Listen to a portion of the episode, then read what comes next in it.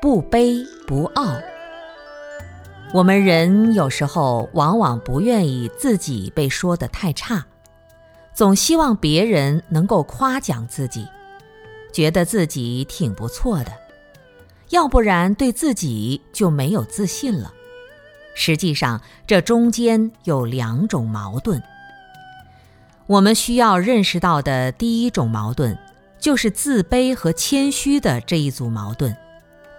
因为我们自己心态没有调好，平时一直在谦虚，谦虚到最后就变成很自卑了，总觉得，哎呀，我不如你，我不如你好，不如你好，你真觉得别人都好了以后，发现自己啥都不是，你变得很自卑，自卑实际上就是堕落了，就是不好了。另外一种矛盾就是，当你很自信的时候，你觉得什么都不怕，好像又不把别人放在眼里了，这就变成了自傲。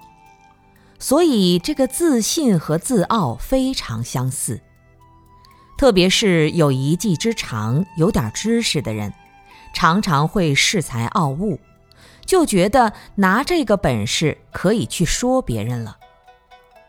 你在各种各样的人群当中，总是比上不足，比下有余。在这些比较里面，你以什么样的心态去比，这是很关键的。如果你以一种自卑的状态去比，你是堕落了；那自傲的状态也是一样的堕落。不管你说自己有多牛，有多厉害。你也是堕落的状态。